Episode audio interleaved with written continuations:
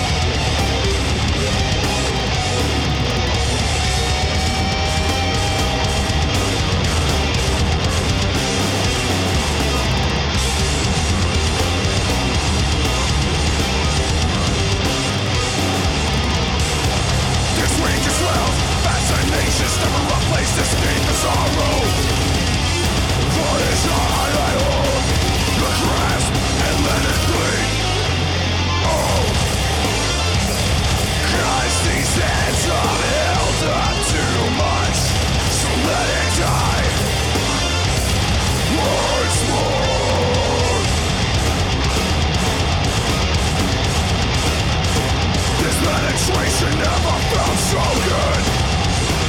Now it's all